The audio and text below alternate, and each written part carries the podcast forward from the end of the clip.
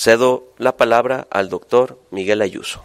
Muchas gracias, muchas gracias. En primer lugar, a la Universidad Autónoma de Guadalajara, con la que desde hace un cuarto de siglo eh, tengo una relación estrecha de amistad y de colaboración.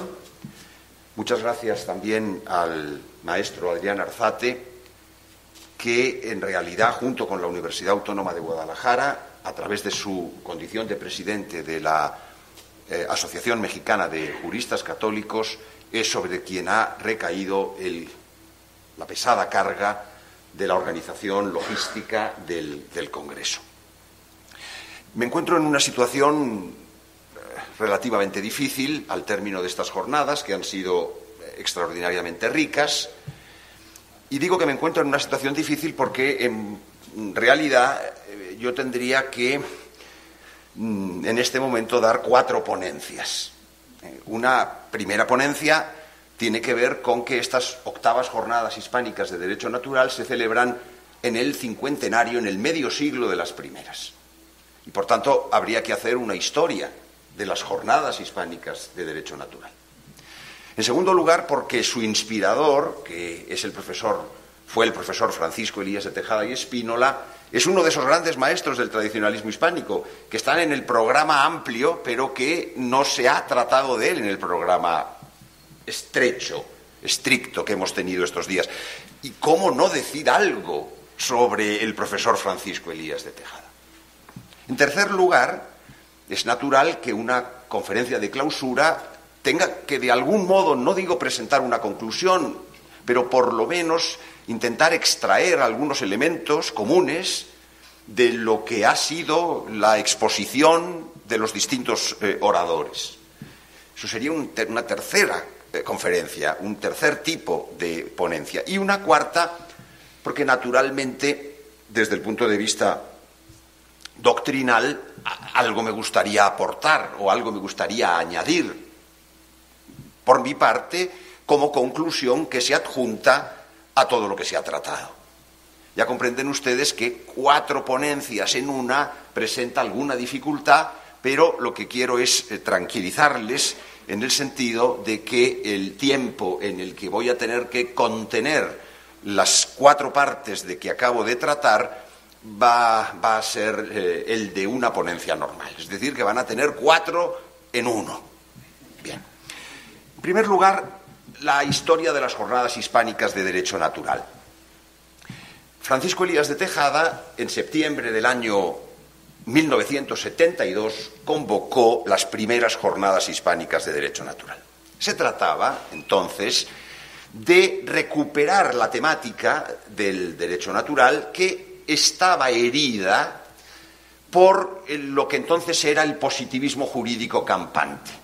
No era tanto el justnaturalismo racionalista, es verdad que hay una conexión lógica y doctrinal entre el justnaturalismo racionalista y el positivismo jurídico, pero el positivismo eh, se encontraba en, había vuelto después de esa, de esa crisis que se produjo después de la Segunda Guerra Mundial, se había ido afirmando lentamente y en los años 70, y particularmente en la cultura jurídica española, que pese a que mm, alguien pudiera pensar que todavía en los años 70, viviendo el general Franco, podía ser una cultura fundamentalmente católica, no, era una cultura fundamentalmente liberal, de tal manera que Elías de Tejada quiso levantar la bandera del derecho natural clásico frente al positivismo y frente a algunas desnaturalizaciones del derecho natural clásico que eran perfectamente observables en la experiencia jurídica, por lo menos española, pero que si se ve con profundidad eran un elemento común de la distinta cultura jurídica de los distintos países. Me estoy refiriendo a lo que por una parte era una invasión de cierto estructuralismo, por otra parte una reducción a una cierta fenomenología, eh, por otra parte, una reducción al, liberalismo a través de la temática fundamentalmente de los derechos humanos y también contra la eh, emergencia, entonces clarísima en España, de la tecnocracia. Eh, la tecnocracia no era otra cosa que un instrumento, que un régimen no democrático, pero en el fondo liberal, como era el franquismo, Mm, no, digamos, no habiendo democracia formal el modo de hacer pasar el liberalismo de manera discreta era a través, naturalmente, de la tecnocracia. Y, por tanto, la tecnocracia mm, que lanzó eh, un instituto religioso que entonces era instituto secular y que luego se convirtió en prelatura personal, pues, eh, digamos, forma parte de un contexto, de un contexto eh, cultural en el que Elías de Tejada surge. Estas jornadas de septiembre del año 1972 tuvieron una importancia enorme porque Elías de Tejada llamó a sus amigos, a su red, que es una red que en el fondo está en el origen de lo que seguimos haciendo 50 años después. ¿Por qué? Porque él llamó a un amigo de Chile, que fue Gonzalo Ibáñez, que entonces era muy joven, eh, llamó a su gran amigo brasileño, eh, José Pedro Galvão de Sosa, eh, llamó a Michel Villet, quien delegó la ponencia en uno de sus discípulos, Guy llamó a, Giovanni Ambrosetti, que en la cultura jurídica italiana probablemente era el máximo representante del, no digo del derecho natural clásico purísimo, pero lo más cercano que se podía pensar. Eh, llamó a Frederick Wilhelmsen, también amigo del alma, profesor gringo, pero nada gringo, profesor estadounidense, pero nada gringo, porque estaba profundamente hispanizado, y allí tuvieron lugar la piedra, eh, la primera piedra de lo que hoy seguimos haciendo. En las conclusiones de aquellas primeras jornadas hispánicas de derecho natural, Elías de Tejada eh, dijo que una de las conclusiones, la quinta, era que se creaba la Asociación de Naturalistas Hispánicos Felipe II, de la cual años después se amplió su objeto, no solo al derecho natural, sino también al ámbito político y al ámbito histórico, dando lugar al Consejo de Estudios Hispánicos Felipe II, que tengo el honor de presidir, después de haberlo presidido Elías de Tejada, y a la muerte de Elías de Tejada, Vallet de Goitisolo, de tal manera que, claro, cae sobre mí un peso moral eh, que en ocasiones me hace, me hace dudar. Eh, la muerte de Elías de Tejada prematura. Bueno, Elías de Tejada, eh, voy a introducir en la historia de las jornadas hispánicas de derecho natural alguna referencia a Elías de Tejada. O sea que las dos primeras ponencias, de las cuatro que he anunciado, van a estar interrelacionadas entre sí. Elías de Tejada nació en 1917 y murió en 1978, en febrero. No, había, no sé si había ya cumplido los 60 años, eh, porque ahora no recuerdo el mes exacto de la fecha de nacimiento, pero murió con 60 años, con una obra inmensa a sus, espaldas, entre libros y monografías 400, eh, y además en las lenguas más diversas, porque Elías de Tejada hablaba 40 lenguas, desde el chino mandarín, el japonés, el vascuence, todas las lenguas eh, importantes europeas, y también hablaba las lenguas eslavas, hablaba el ruso, eh, y entonces, bueno, digamos que la obra de Elías de Tejada es portentosa incluso por la apertura cultural que implicaba el dominio de todas esas lenguas. Elías de Tejada era un tradicionalista de estricta observancia y un tradicionalista legitimista, es decir, lo que en España se llama un carlista. Y hizo una política eh, universitaria muy profunda, creando una escuela y una segunda escuela paralela. Le fue mucho más fiel la segunda escuela, la paralela, que no la primera, la universitaria, porque la universitaria, primero con la muerte de Franco y luego a continuación con la muerte de Elías de Tejada, una buena parte de la misma se pasó al liberalismo con armas y bagajes. Prácticamente ninguno perseveró. No es el caso ahora de introducir distinciones que me alargarían mucho en el tiempo. Mientras que la segunda escuela, que en parte era común con Juan Vallet de Goitisolo, es una escuela que ha llegado hasta nuestros días. Bien, Elías de Tejada eh, consideraba que hablaba de derecho natural hispánico, y esto me permite entrar en una parte central de mi, de mi discurso, llamaba derecho natural hispánico algo que nos puede sorprender, porque alguien diría, hombre, el derecho natural se trata de algo por su propia naturaleza universal. Hablar de derecho natural hispánico, dar una connotación nacional, cultural, a un eh, tópico que es sustancialmente universal resulta algo extraño. Pero esto obliga a explicar qué significaba el derecho natural hispánico para Elías de Tejada. Porque eso tiene que ver mucho con nuestras jornadas, porque se llaman así, de tal manera que eh, esta explicación es obligada. Derecho natural hispánico era contrario a derecho natural europeo. Elías de Tejada contraponía la cristiandad y Europa, porque la Europa, Europa era el producto de las cinco fracturas que produjeron la revolución, la ruptura religiosa del luteranismo, la ruptura ética del maquiavelismo, la ruptura jurídica eh, del eh, jovesianismo, la ruptura política del bodinismo y la concreción de estas cuatro rupturas teoréticas en una ruptura práctica que se da con la paz de Westfalia que, de 1648. Luego, por tanto, Europa, para Elías de Tejada, era, por así decir, la encarnación del mal, mientras que la cristiandad habría quedado reducida a el mundo hispánico, que sería una especie de cristianitas minor, frente a la muerte de la Cristianitas Mayor, precisamente de resultas de estas cinco fracturas. Derecho natural hispánico, por tanto, era contrario a derecho natural europeo. Pero eso está con la clave de lectura que acabo de, explicar. Es evidente que derecho natural hispánico implicaba derecho natural católico, pero católico no entendido en un sentido fideísta. ¿Por qué? Porque frente al derecho natural católico está el derecho natural protestante, que es el derecho natural europeo. Y si queremos dar una tercera explicación, podemos decir que ese derecho natural hispánico, que es el derecho natural católico, es el derecho natural clásico frente al derecho natural moderno, tomando la modernidad no en un sentido de época histórica, sino eh, tomándolo como un concepto axiológico. Bueno, entonces, eh, Elías de Tejada lanzó las jornadas hispánicas de derecho natural y estas jornadas hispánicas empezaron inmediatamente a fructificar en una serie de jornadas que en las distintas personas que habían participado en las primeras comenzaron a hacer en sus países de origen. Es el caso principalmente de Chile y de Brasil. La Universidad Católica de Chile por obra de, Gonzalo Ibáñez, que había formado parte de las primeras jornadas hispánicas de Derecho Natural y que a la sazón enseñaba en la Universidad Católica, comenzó a organizar unas jornadas de Derecho Natural chileno, jornadas chilenas de Derecho Natural, que tuvieron un éxito y que desgraciadamente la Universidad Católica, a partir de un momento determinado, canceló. Luego creó un subrogado, pero ya con una finalidad operativa de otra naturaleza que prefiero no contarles. Y el segundo caso es el caso brasileño, en el que José Pedro Galvão de Sosa, con Ricardo Márquez Dip y con Clovis Lema García, comenzaron a organizar durante algunos años y a publicar sus actas, concretamente en la revista que el grupo entonces tenía, que se llamaba Hora Presente.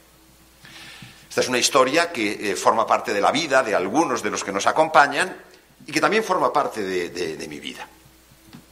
En Italia comenzaron a hacerse unas jornadas también de un cierto interés eh, y en otros lugares del mundo no se concretó. Pero entre los fundadores de la Asociación de Naturalistas Hispánicos, Felipe II, había nombres como nombres que han salido estos, estos días en estas jornadas. ¿no? Por ejemplo, en la Argentina, Carlos Aqueri. Carlos Aqueri era una de las personas con las que Elías de Tejada contaba para haber lanzado el, derecho natural hispánico en la Argentina.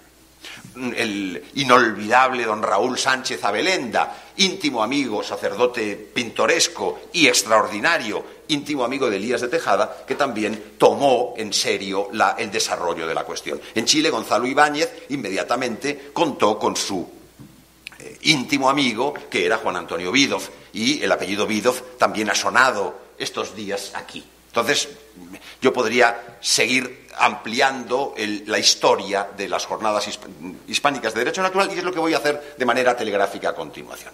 Elías de Tejada muere el año 78 y tardamos prácticamente 20 años en recuperar la iniciativa. Teníamos dudas de si iba a ser posible, eh, si íbamos a tener recursos. Y conseguimos, 20 años después, el año 1998, hacer en Córdoba, en Córdoba, en eh, Andalucía, las segundas jornadas hispánicas de Derecho Natural, que fueron una revisión de los cambios de la literatura filosófica y jurídica sobre el derecho natural desde prácticamente los 25 años que habían transcurrido desde las primeras. Fueron unas jornadas muy importantes que tuvieron luego consecuencias porque allí personas que no se conocían se conocieron. Es el caso, por ejemplo, de los amigos italianos que no se conocían con personas como Guido Soage o como Félix Lamas o como Bernardino Montejano con los argentinos Eh, no, no, era el caso de, de, Juan Antonio Vidov, que yo pienso que ya era, era conocido, y, no sé si era el caso de los de Ricardo Márquez, pienso que tampoco. Pero el caso es que allí se produjo una gran sinergia de cuestiones y esas segundas jornadas dieron lugar a un volumen muy importante que está libre, como las, como las primeras, accesible en la red, en el sitio web de la Fundación Elías de Tejada. A partir de ahí empezamos a tener una mm, regularidad mayor. Intentamos que, esta iniciativa dependía de que encontráramos instituciones que ejercieran el mecenazgo porque el Consejo de Estudios Hispánicos Felipe II cuenta con unos recursos mínimos de una fundación que Elías de Tejada creó con dos pequeñas fincas rústicas en Extremadura que no constituyen precisamente un emporio económico ni financiero. Entonces, el año eh, 2008 conseguimos celebrar las terceras. ¿Dónde? Aquí mismo. La Universidad Autónoma de Guadalajara demostró ya entonces su disponibilidad para acoger esta iniciativa. Y las terceras jornadas hispánicas de Derecho Natural, donde hicimos no un repaso del panorama de la literatura, sino del panorama de los grandes temas. Fueron grandes cuestiones que era complementario a la iniciativa de, 20, de, de, de, 10 años antes, porque después de tener panoramas pormenorizados por países sobre la literatura y los cultores del derecho natural hispánico en los distintos países, era necesario que hiciéramos un esfuerzo ya aplicado a cuestiones concretas. Esto tuvo aquí lugar el año 2008. Y a partir de ese momento empezamos a acelerar, pisamos el acelerador, porque el año 2012, en Madrid, en la Universidad Antonio de Nebrija, donde un discípulo mío, el profesor Juan Cayón, eh, entonces era secretario general, acogió la iniciativa. Eh, la cuestión que abordamos fue monográfica, el bien común, una cuestión central de la filosofía práctica. Eh, el 2016, en las quintas jornadas, volvimos a México, volvimos a la Nueva España, pero no a Guadalajara, sino a la Ciudad de México, porque el maestro Adrián Arzate, que cursaba una maestría, el doctorado en, en, en, la Universidad Anáhuac Norte, pues consiguió, de manera que todavía no sé cómo, pero lo consiguió, que eh, esa institución, eh, cuya eh, propiedad es conocida por parte de todos, pues acogiera la iniciativa. Y la acogió y en el año 2016 dedicamos a una cuestión también nuclear central, que eran las consecuencias político-jurídicas del protestantismo. En esta línea de oposición al derecho natural eh, moderno y de reafirmación del derecho natural clásico era fundamental hacer esto.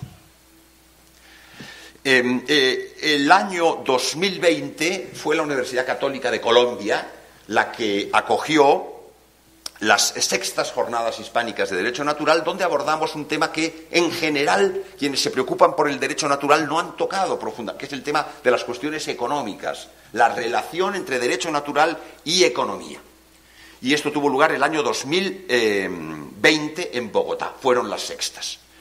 Pese a la epidemia eh, que se produjo inmediatamente después de volver de, Bogotá, porque volvimos a primeros de marzo y pocos días después el mundo se cerraba, eh, por razones que siguen siendo bastante misteriosas, eh, pero el año 2021 celebramos en Madrid las séptimas jornadas hispánicas de Derecho Natural que fueron bimodales, algunos en presencia, otros a través de, la, de remoto, que tuvieron un tema que era más, histórico, cultural, pero que a mi juicio era muy importante en la mente de Elías de Tejada, que era la relación entre el barroco y la hispanidad. La cultura barroca, la cultura de la contrarreforma, de nuevo como uno de los grandes ejes culturales que unifican todo el mundo hispánico. Honradamente, eh, alguien decir esto a un mexicano o a un peruano me, me, me, resulta ocioso. Porque si hay algún lugar donde el barroco está en todas partes y se respira solamente con salir a la calle, es en estos territorios con una cultura barroca profundísima. Y eh, eh, este año, de nuevo en la Universidad Autónoma de Guadalajara, gracias a la acción de, Adrián Arzate y de la aceptación de mi queridísimo amigo eh, Antonio Leaño, el rector de la institución, hemos podido volver a la Universidad Autónoma de Guadalajara. Bien, he terminado las dos primeras ponencias. Vamos a la tercera. La tercera eh, tiene que ver con que algo es necesario decir para unificar lo que hemos visto estos días. Algo dije tras una de las exposiciones, tratando de dar una clave de lectura del programa en su conjunto. El programa en su conjunto, al haber quedado reducido a la mitad aquí, en Guadalajara, es evidente que ha perdido algo de eficacia. Ha perdido eficacia en el sentido de que el programa completo, a cualquiera que lo mire, ve una razón, ve un despliegue. Reducido como lo hemos hecho hoy, es más difícil verlo y por eso voy a dedicar poquísimos minutos, pero los voy a dedicar a explicar la relación del tema general con el desarrollo que se ha producido. El, tema es el derecho natural contra el derecho natural. Eh, es un tema que cualquiera que lo vea dice es una paradoja. ¿Cómo que el derecho natural contra el derecho natural? El profesor Danilo Castellano, en quien recayó la exposición inaugural, lo explicó de manera clarísima está el derecho natural y hay unos subrogados que se presentan bajo el nombre de derecho natural y que en el fondo son enemigos del derecho natural, lo cual nos obliga a una labor de discernimiento, una labor quirúrgica muy compleja, pero que tenemos la obligación de quienes profesamos la cultura católica y, el tradicional, y, y la tradición católica de hacerlo de manera neta.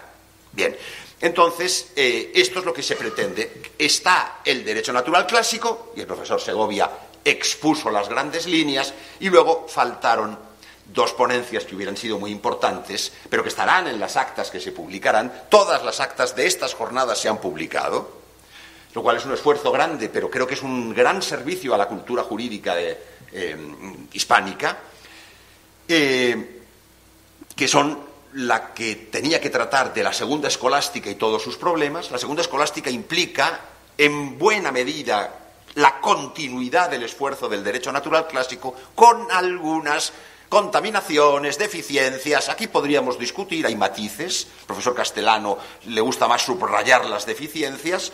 Mm, hay otros amigos que prefieren, en cambio, subrayar las virtudes y la continuidad. Eh, y lo mismo pasa con el tercer momento que hubiera sido un poco la tercera escolástica en el fondo, que es el neotomismo a finales del siglo XIX. En el neotomismo no es tanto el elemento de continuidad lo que prima, porque salvo en el mundo hispánico, donde no se perdió la continuidad, en el resto del mundo se perdió, y fue la cultura del racionalismo la que se impuso, es evidente que allí estamos ya más en presencia de algo que tiene que ver con el retorno fue la cuarta ponencia que explicó el profesor Julio Alvear, que con la continuidad. Pero, de todas maneras, continuidad y retorno pues se abrazan en algunos lugares, fundamentalmente en el mundo hispánico, donde, salvo eh, en parte en el reinado de Carlos IV, se produjo alguna contaminación ilustrada, pero minoritaria todavía. La línea central del pensamiento español, hispánico, en su conjunto, pese a algunas deficiencias, era la de la filosofía cristiana y no la de la filosofía racionalista. Bien, el eterno retorno del derecho natural es un cuarto, un tercer momento de desarrollo a partir del, eh, del derecho natural clásico que tiene lugar en el siglo XX. El profesor Alvear lo explicó magníficamente y todos comprendimos esa ambigüedad del retorno. Por una parte, que es más marcada todavía que las propias deficiencias que haya podido tener el momento del neotomismo o el momento de la segunda escolástica. De ahí se cierra un primer bloque y se abre un segundo bloque que es precisamente el dedicado a... Porque aquí en este primero, el derecho natural contra el derecho natural, sí, las debilidades que la línea de continuidad y de retorno tienen implican de alguna manera, entran en el título, pero donde entra el título es en el segundo bloque que es el bloque del derecho natural racionalista, del derecho natural moderno. a partir de ese momento, eh, que tendría una exposición el profesor Lezica, que no ha podido eh, venir, y que hubiera tratado del derecho natural de, de Locke y de Kant, hubiéramos visto la contrafigura del derecho natural clásico. Y a partir de ahí hubiéramos visto luego la exasperación de ese método a, través de la figura de Hans Kelsen, que hubiera expuesto el profesor Almoguera, que tampoco nos acompañó, y luego la invasión de la filosofía moderna en la cultura católica a través del personalismo y los derechos humanos, que era la ponencia del, eh, maestro eh, Rodrigo Fernández, que no vino, pero que se leyó ayer. A, partir de aquí se abría un tercer momento, que era el de, en el fondo, distinguir algunos falsos maestros que algunos pueden ver como en la estela del derecho natural clásico y que en el fondo juegan para, eh, para la apertura, como poco, al moderno. En realidad estaba pensado eh, en dos grandes bloques. Uno, que se expuso aquí a través del doctor eh, Rudy Di Marco, que era el de la ontofenomenología de Sergio Cota. El jurista italiano Sergio Cota, como, como dije en su día, no es una cuestión de erudición, sino que amplios sectores de la cultura filosófico-jurídica en el mundo, católico sobre todo, han aceptado algunos de los presupuestos de Cota. Y era necesario mostrar no sus debilidades e insuficiencias, sino en este caso claramente sus deficiencias. Y lo mismo ocurre con la nueva teoría de la ley natural de ámbito anglosajón, fundamentalmente de John Finnis, que es en este momento la figura que a todos los que buscan el derecho natural pasado por agua eh, se abrazan de manera continua. Y este, esta ponencia que el, eh, eh, monje cisterciense Edmund Wallstein hará para las actas, pero que no pudo venir con nosotros. Y luego ya pasamos a nuestros maestros a nuestros maestros. Y entonces, esos maestros nuestros que hemos ido viendo, pues algunos de ellos, algunos han faltado. Mm, yo pienso que Michel Villet, pese a todo, forma parte de la cultura de rehabilitación del derecho natural. Y luego, pues eh, el padre Osvaldo Lira en, en, Chile, José Pedro Galván de Sosa en el Brasil, eh, Guido Suaje en la Argentina, Juan Vallete Goitisolo en España, aparte de Elías de Tejada, que tenía que haber sido tratado autónomamente, pero que no lo fue. Este es el programa, de tal manera que se comprende muy bien el derecho natural contra el derecho natural. Y esto es lo que hemos querido eh, explicar. Y esto es lo que hemos querido dejar claro. Y esto es lo que hemos querido también dejar una especie de elementos de luz para saber qué literatura hay que tomar con prevención, qué temas hay que tomar con desconfianza y qué temas y maestros, en cambio, hay que abrazar con confianza. Bien, última parte. Llevo media hora. Bueno, última parte. Decir algo, algo que pueda añadirse a lo que hemos oído estos días y que no sea reiteración. Y me ha parecido que lo que yo podía intentar añadir era una reflexión paradójica sobre el tema de la naturaleza, la sobrenaturaleza, el naturalismo, el antinaturalismo, eh, desde los últimos siglos. Y a esto me voy a dedicar y precisamente para no entretenerme voy a medio leer. Eh, es un lugar común, ¿verdad? Eh, pero no se puede abordar el asunto, no se puede empezar a abordar el asunto sin la cita de rigor de la cuestión primera, de la suma de teología de Santo Tomás de Aquino, que es donde está la clave, de, probablemente la clave de toda su doctrina, ¿no? ¿Eh? Gracia non tolit naturam, sed perficiteam. La gracia no quita la naturaleza, sino que la perfecciona. Este es el punto de partida de la, filosofía cristiana. Entonces, eh, la frase de la quinate, claro, es de especial trascendencia, porque en ella se encuentra, como digo, el germen de todo su pensamiento, o por lo menos la orientación fundamental del mismo. Y la conclusión que se impone es que la naturaleza humana, a pesar de su caída por el pecado original, con la pérdida consiguiente de los dones sobrenaturales y preternaturales, no quedó por ello enteramente corrompida o destruida, frente a la tesis luterana, sino que no perdió nada de lo que le era esencial, viéndose tan solo disminuida en su inclinación a la virtud. De manera que por lo que hace a las luces de la razón humana, puede con algún esfuerzo alcanzar la verdad especulativa absoluta y aun la verdad práctica en alguna medida. Se trata de una postura intermedia entre dos errores opuestos, el error del naturalismo y el error del fideísmo. El primero, el naturalismo, niega el orden sobrenatural y lo reduce al desarrollo progresivo de las fuerzas humanas.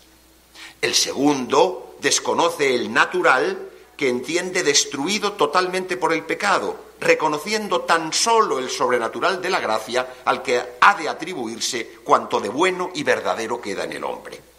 Así, concretando lo anterior, debe afirmarse, primeramente, que el orden de la gracia es completamente gratuito y añadido por Dios al orden natural, así como que a continuación ese orden de la gracia no va contra el de la naturaleza, sino que es perfectamente congruente con él, pues lo prolonga al elevar y perfeccionar la naturaleza misma en una línea en la que ésta es capaz de ser perfeccionada, con una potencia pasiva, no activa. Tenemos, pues, de una parte, a la naturaleza que tiene una capacidad intrínseca de ser elevada o completada o perfeccionada por el orden de la gracia, totalmente sobrenatural o gratuito, es decir, no exigido en modo alguno por la naturaleza. Y por otra parte, tenemos ese orden de la gracia.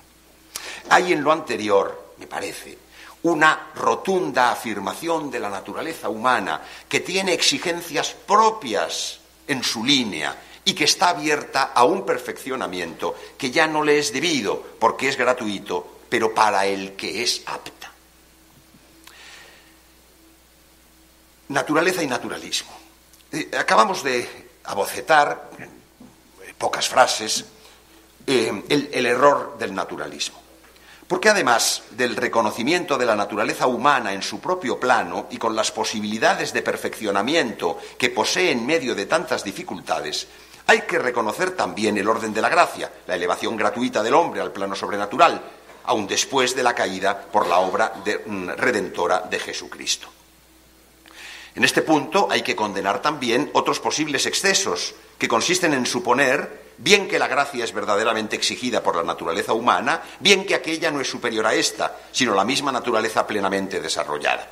En ambos casos hay una supervaloración de la naturaleza humana que recibe el nombre común de naturalismo. Y contra ese naturalismo Santo Tomás se pronunció en múltiples ocasiones. La armonía y subordinación de lo natural respecto de lo sobrenatural no se da solo en la vida individual de cada hombre, sino también en la vida colectiva de los hombres agrupados y constituidos en sociedad perfecta. También aquí la gracia supone la naturaleza y la eleva y perfecciona sin anularla o mutilarla, porque lo que es la gracia para la naturaleza en el individuo, eso es la Iglesia, el reino de Cristo para la sociedad civil en la colectividad. Es precisamente en este orden en el que el naturalismo se ha hecho patente singularmente en la edad contemporánea, de resultas del desarrollo de la ideología moderna. De esto estamos todos conscientes y estamos habituados cuando hablamos de naturalismo en nuestros días, estamos pensando fundamentalmente ese naturalismo contemporáneo de la ideología moderna en el ámbito colectivo. Naturalismo que aparece abrazado con el racionalismo en el liberalismo. Hay un puede parecer paradójico, pero naturalismo y racionalismo son en su confluencia lo que determina el núcleo intelectual del liberalismo. Este posee remotos orígenes cuyas fuentes, de cuyas fuentes beben los que son considerados padres del liberalismo político, como Locke y Rousseau, que afirman la neutralidad del orden social y político, su desligamiento respecto de una instancia trascendente del hombre y de la sociedad, su estructura meramente cívica o laica. Frente a la sociedad cristiana, comunidad en una fe religiosa, el liberalismo afirma la sociedad como coexistencia de grupos, de individuos, en la que teorías y creencias religiosas son un asunto meramente privado. Pero el liberalismo encarna el naturalismo negador de toda trascendencia o sobrenaturalidad. De ahí que fuera combatido sin cuartel por la doctrina social de la Iglesia y por el pensamiento político tradicional o tradicionalista. Se ha podido decir que la doctrina social de la Iglesia, nacida precisamente contra el error político en lo social que se produce a finales del siglo XVIII y que se desarrolla a lo largo del siglo XIX, sería una especie de contestación cristiana del mundo moderno. El jesuita eh, Henri Gamier, a finales del 800, eh, deudor de ambas tradiciones, la de la doctrina social de la Iglesia y del que estaba surgiendo, se había, empezado a desarrollar, y del eh, pensamiento tradicional, quería proponer al mundo en el seno de la espiritualidad, de lo que era el apostolado de la oración, de la oración entidad que subsiste, pero no sé si vaciada del eh, contenido que, se le dio en aquellos momentos por quienes fueron sus, sus eh, almas fundadoras, el ideal del reinado de Cristo contra el liberalismo, contra el liberalismo el reinado de Cristo, y el culto al corazón de Jesús como antídoto contra toda práctica de naturalismo liberalismo y naturalismo que podían aparecer a algunos los enemigos menos violentos del orden cristiano en esos momentos ya, porque el socialismo había hecho acto de presencia, pero que en cambio eran más insidiosos y aptos para minar, bajo apariencia de prudencia, las convicciones de los católicos. Su intención, pues, no era tanto la de combatir en su radicalidad y coherencia los errores liberales y naturalistas, cuanto la de defender la conciencia católica contra la práctica contaminación, efecto de pretendidas vías medias entre la doctrina católica y los sistemas inspirados en filosofías anticristianas. Este es el espíritu del padre Ramier y esto es lo que hereda otro jesuita, en este caso ya español, mallorquín, el padre Orlandis. Ramón Orlandis de la Compañía de Jesús. El padre Orlandis, ya a mediados del siglo, no, ya mediados, sí, todavía mediados del siglo, murió en los años 50, eh, la providencia le salvó de ver el desastre de los años 60 y, de las consecuencias del Concilio Vaticano II, eh, pero el padre Orlandis, sobre sus huellas, eh, insistía en la necesidad de trabajar sin cesar para mantener despierta la conciencia católica sobre el peligro de una connivencia práctica que toma su pretexto del mal menor el posibilismo o el realismo político, dejando indefensa a la sociedad cristiana ante el ataque desintegrador del orden natural mismo y cegador de la acción de la gracia redentora sobre las realidades humanas, ejercido por medio de los sistemas políticos, expresión práctica de filosofías anticristianas que ha logrado eficazmente la descristianización de la humanidad contemporánea. Es una visión muy profunda, que es, digamos, la ruina de los pueblos católicos o de lo que quedaba de los pueblos católicos por acción de una política. Es la política la que ha arruinado a los pueblos. Es verdad que la política no es sino la puesta en obra de filosofías anticristianas. Estas palabras esto lo ha desarrollado magistralmente el profesor Francisco Canals, eh, al que sigo en el, texto parcialmente.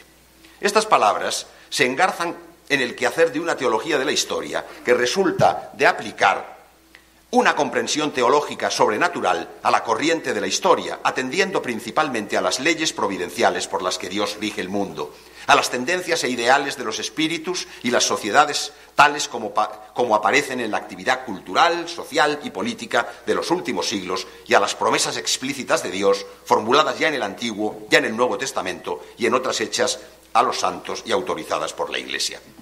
Esta observación sobre el combate sostenido por la Iglesia contra el naturalismo, así como sus implicaciones políticas, contempladas desde la teología de la historia, nos lleva a un asunto que tengo que omitir, que no puedo tratar, pero que sería interesantísimo porque completa el orden del discurso que estoy sosteniendo, que sería lo que podríamos llamar el pseudoprofetismo.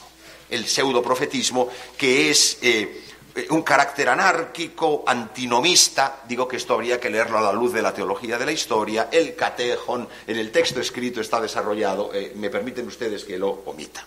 Pero este carácter anárquico, anómico, antinomista, que incita el elogio de toda locura y a la crítica de cualquier actividad rectamente ordenada, constituye el núcleo central del mensaje del pseudoprofetismo, entendido en los términos en que el Apocalipsis nos presenta la segunda bestia. También omito esta consideración que sería muy interesante poder conversar, pero que creo que no es el momento. Porque lo que quiero decir es que la Iglesia y los católicos se opusieron al naturalismo eh, y dieron la batalla contra el naturalismo.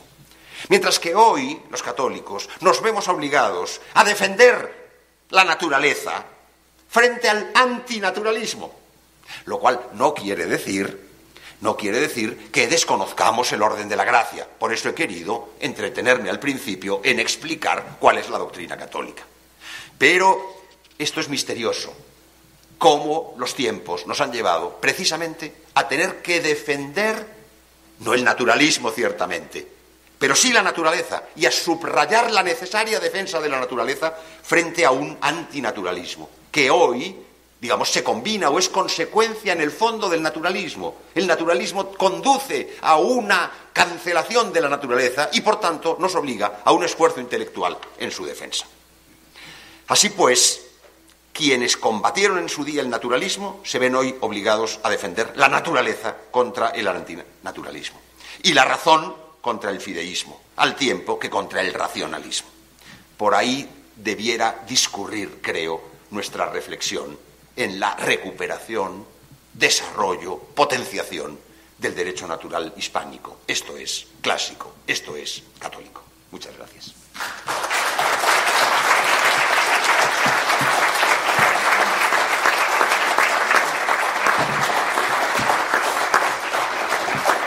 Agradecemos al doctor Ayuso por su interesante ponencia, a todas las personas que nos siguen mediante las redes digitales, hacer uso del el chat para exponer su duda, su comentario, ligada junto con su correo electrónico para hacerles llegar la respuesta. Le pregunto al maestro Arzate si tiene algún comentario, alguna intervención.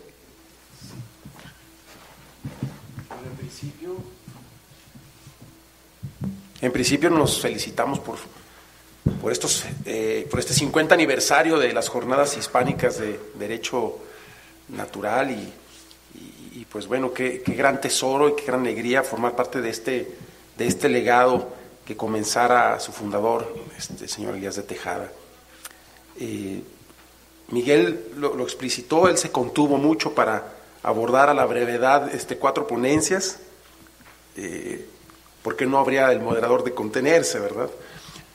Pero gracias, creo que en eso se resumía mi participación, por la relación que se hace de la historia de estas jornadas. Resulta muy interesante eh, conocer y formar, eh, conocer su historia y formar parte de, este legado que nos compromete a responder y propagar los, los tesoros intelectuales que sin duda alguna se generan jornada tras jornada. Gracias por la relación de las exposiciones de, eh, que aquí se, realizaron, por la puntualización sobre el personalismo, sobre el naturalismo y esta última prevención sobre el pseudoprofetismo. Eh, pues desde luego el, reto es responder a, la invitación que se nos hace de recuperar el derecho natural hispánico. Eh, por mi cuenta sería todo y pues abrimos el foro a las, a las preguntas que pudieran suscitarse en el auditorio.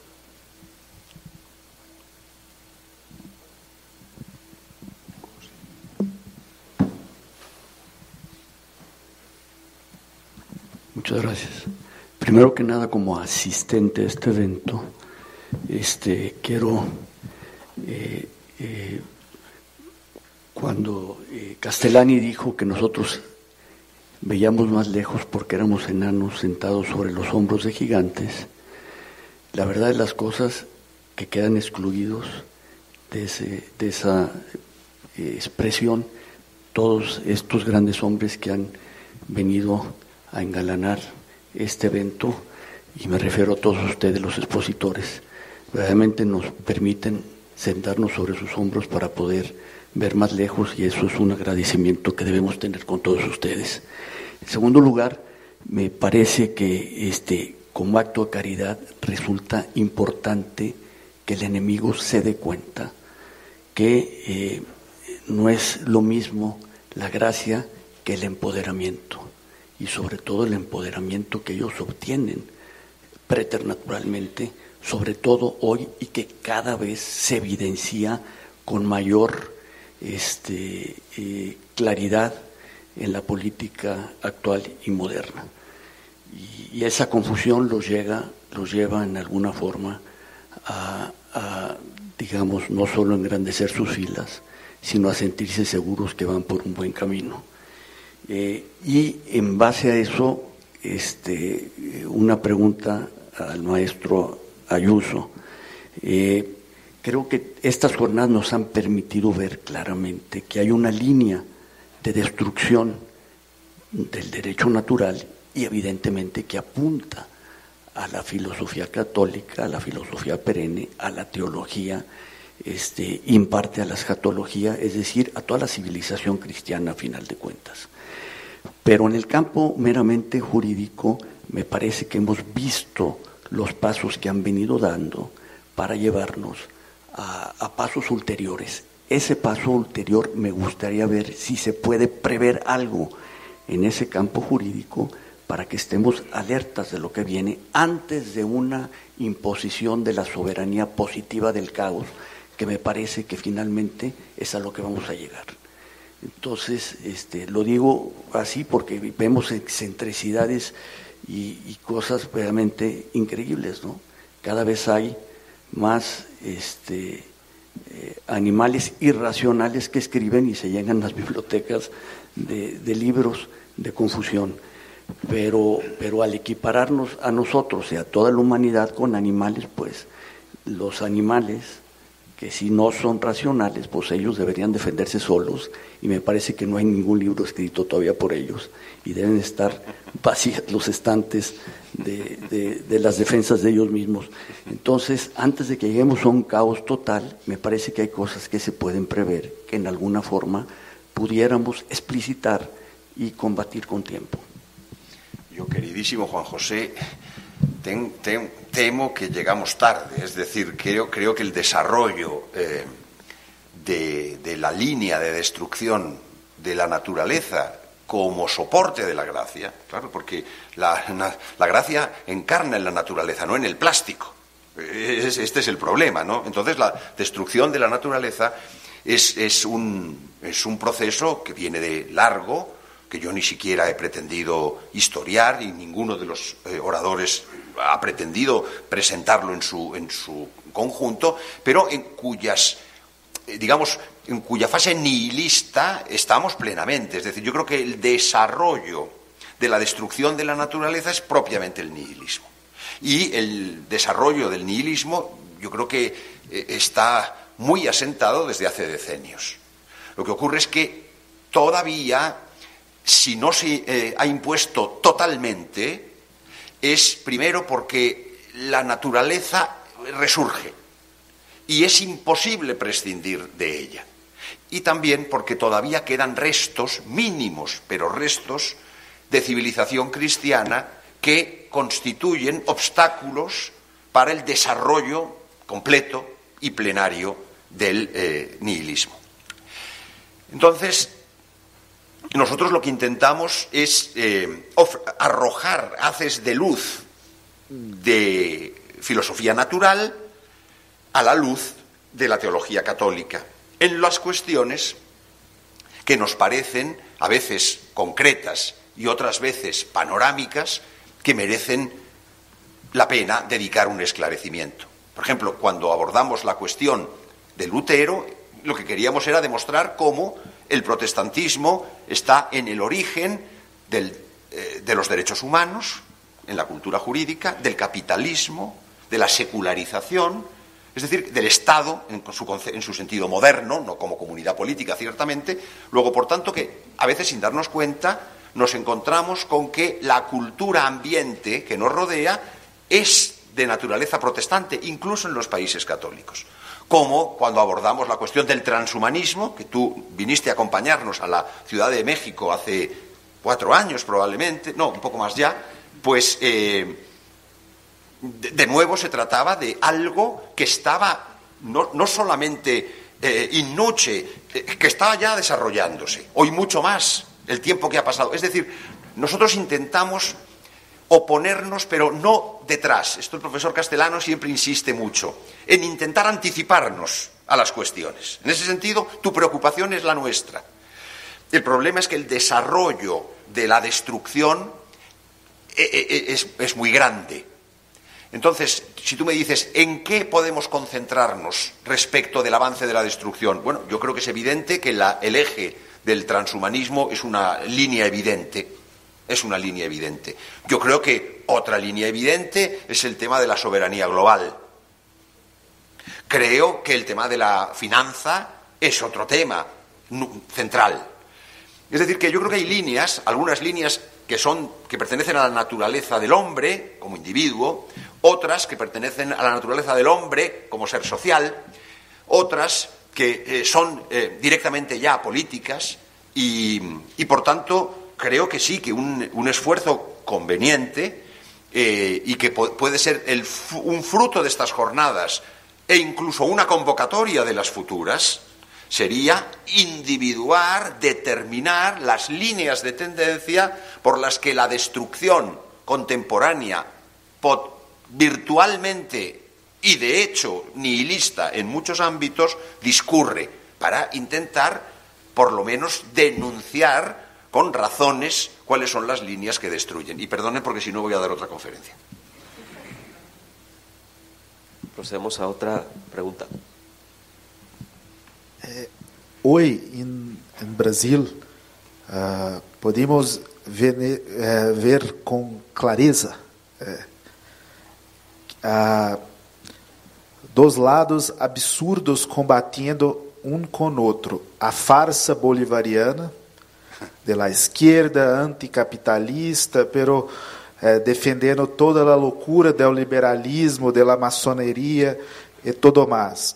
Eh, e de outro lado, a protestantização do Brasil por meio de, dos de neopentecostais, sionistas, americanistas que que uh, é, é, é, algo completamente absurdo, e, inclu, incluso é o neoconservadorismo americano.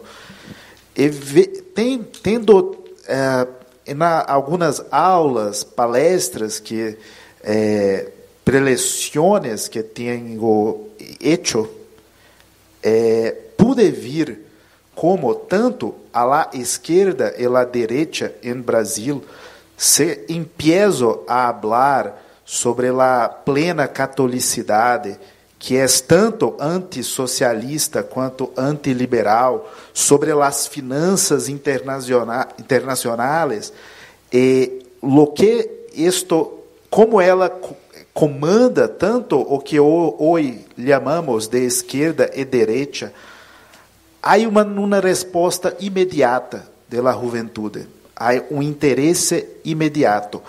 Quando toda a verdade é dita, quando não, não se não, não frenamos para tentar conciliar com o democratismo, o liberalismo, toda é, isto que tem é, que tem tenho visto que hoje nossa única arma é a verdade. Todo o dinheiro, todo o poder está do outro lado. Pero a verdade dura, perigosa, muitas vezes, tem um poder muito impactante. Então, pergunto, provoco, uh, se também não é questão hoje de falar de mais de um iberismo do que de uh, junto com a hispanicidade, porque é, é nossa batalha conjunta, né? De, de los hijos de Portugal, também, também hispânicos em muitos sentidos, e los hijos de Espanha. É, creio que há um espaço enorme para, não digo para ter maioria política e disputar contra uh, os monstros que estão, pero para criar algo genu, é, real em todo é o mundo ibérico hoje. Então, é isso que pergunto, o que pensa sobre esta sobre uma expansão de um movimento iberista, né, é, antiliberal em toda a, América. Creio que é a única opção. Mire, concuerdo plenamente com o que dice. Honradamente, no no podría poner objeción ninguna al planteamiento. Creo que además no es un planteamiento brasileño solo. Lo que usted describe en el Brasil se ve muy claramente porque ha habido una polarización de un cierto tipo eh, electoral, pero creo que eso, de un modo o de otro, con distintas intensidades, en distintas escalas, es un fenómeno mundial. Y claro, cuando existen personas que aparentemente militan en el campo católico y a veces en el campo católico que se hace pasar por tradicionalista, pero que en el fondo están al servicio de los Estados Unidos de América y de su política, pues nos encontramos eh, nos encontramos ante una, ante una trampa. Y por tanto, el mero yo concuerdo y le agradezco mucho su observación porque esto nos pone en guardia frente a ese tipo de trampas. El asunto de la mayor comunicación entre nuestros pueblos, esto es evidente, yo toda mi vida he trabajado en esto, yo no creo además siquiera que sea un tema de iberismo, el iberismo es un término que está ligado a una filosofía concreta que se produjo en un momento histórico determinado y que no es el mejor, pero em, eh, eh, desde el punto de vista tradicional, eh, tanto con Luis de Camões, diciendo que todos somos gentes fortísimas de España, no solamente, no solamente los castellanos, o la famosa afirmación de Oliveira Martins que hay que hablar de castellanos y de portugueses porque españoles somos todos, eh, yo creo que eso lo sentimos todos, es decir, la, hermandad o la comunicación que existe entre el mundo mm, que procede de, Portugal y el mundo que procede de Castilla. De tal manera que, sí, e, este es el trabajo. Nosotros hemos puesto en marcha un periódico modestísimo que se llama La Esperanza, que es la recuperación de un viejo periódico carlista del siglo XIX, eh, en el que tenemos distintos círculos eh, tradicionalistas en las distintas partes del mundo hispánico que colaboran y nosotros estamos siempre abiertos a esa, colaboración eh, y me alegra mucho que lo vea usted también así.